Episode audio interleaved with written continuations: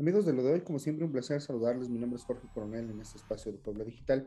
Y algo que pues queremos conversar contigo en este inicio del 2022 es justamente un tema que estamos seguros que te va a interesar. Y en este caso se trata de los ciberataques. Eh, por varios medios se ha dado a conocer que la tendencia en los ciberataques sigue siendo a, crecer y según señalan algunos, algunos medios nacionales, esta tendencia de que los ciberataques crezcan eh, lleva ya 15 años y el, el, 2022 pues evidentemente no estará exento de ellos. Por eso es importante darnos un, un, contexto sobre esto y cómo podemos nosotros aprovechar la seguridad para trabajar en nuestros, en nuestros equipos.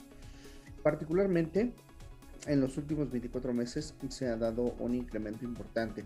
Y luego pensamos que los ciberataques se, refieren solo a bases de datos, equipos eh, o sistemas de cómputo de las empresas, pero no, también, también se da a personas y esa es la parte que nos interesa, esa es la parte importante. Eh, los cibercriminales aprovechan eh, dentro de las organizaciones y por supuesto con las personas o los individuos que se conectan a Internet, aprovechan ah, las brechas que sus sistemas tienen, cada vez diseñan mm, tretas mucho más tecnológicas, tecnológicamente avanzadas, más elaboradas, con más pasos, pero con esto incrementan, eh, con, eso incrementan el éxito que tienen sus ataques.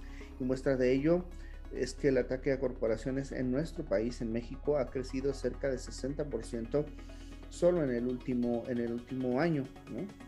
Además, como ya les digo, las vulnerabilidades a través de ransomware, a través de, de ataques de sistemas por, por puertas traseras o, fisuras en la, en, la, en, la, en la, infraestructura, bueno, pues eso sucede mucho por este, por este espacio.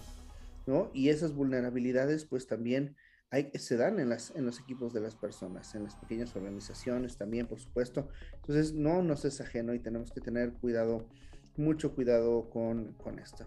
Los retos, sí, hay muchos retos, tanto para las personas como para las organizaciones, que eh, sean cuidadosos y apliquen política de cero confianza.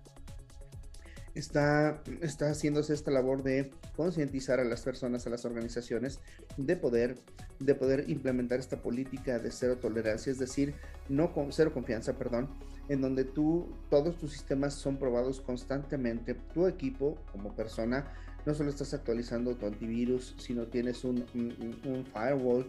Ese firewall constantemente lo estás actualizando, lo estás revisando que esté en orden para que no, te, no seas víctima de, de, ningún ciberataque. Otro, otro punto importante es que eh, a partir de estos ataques eh, a través de ransomware, ya han crecido en un promedio, un promedio de 30% anualmente. Es decir, el ransomware, utilizar estos estos accesos o sistemas falsos, ofertas falsas, es lo que más está pegando tanto a las organizaciones como a las personas. Entonces hay que tener mucho cuidado con la información que abrimos, aunque sea de una fuente que confiamos. Si es un archivo con una extensión extraña, si es un correo electrónico que aunque venga de una persona que conocemos, el contenido nos parece sospechoso, hay que leer muy bien las extensiones de los archivos que nos llegan para que no seamos víctimas de estos ataques, hay que mantener actualizado nuestro antivirus, hay que mantener, por supuesto, siempre actualizado y en constante revisión el firewall que tengan nuestros equipos para que, bueno, pues esto no suceda y en las grandes corporaciones, bueno, aplicar esta política eh, de cero confianza, que significa siempre estar siempre estar al, al, cuidado y en prueba de, de, los sistemas de ciberseguridad con los que cuentan. Bueno, pues hasta aquí lo que tenemos en Puebla Digital para lo de hoy.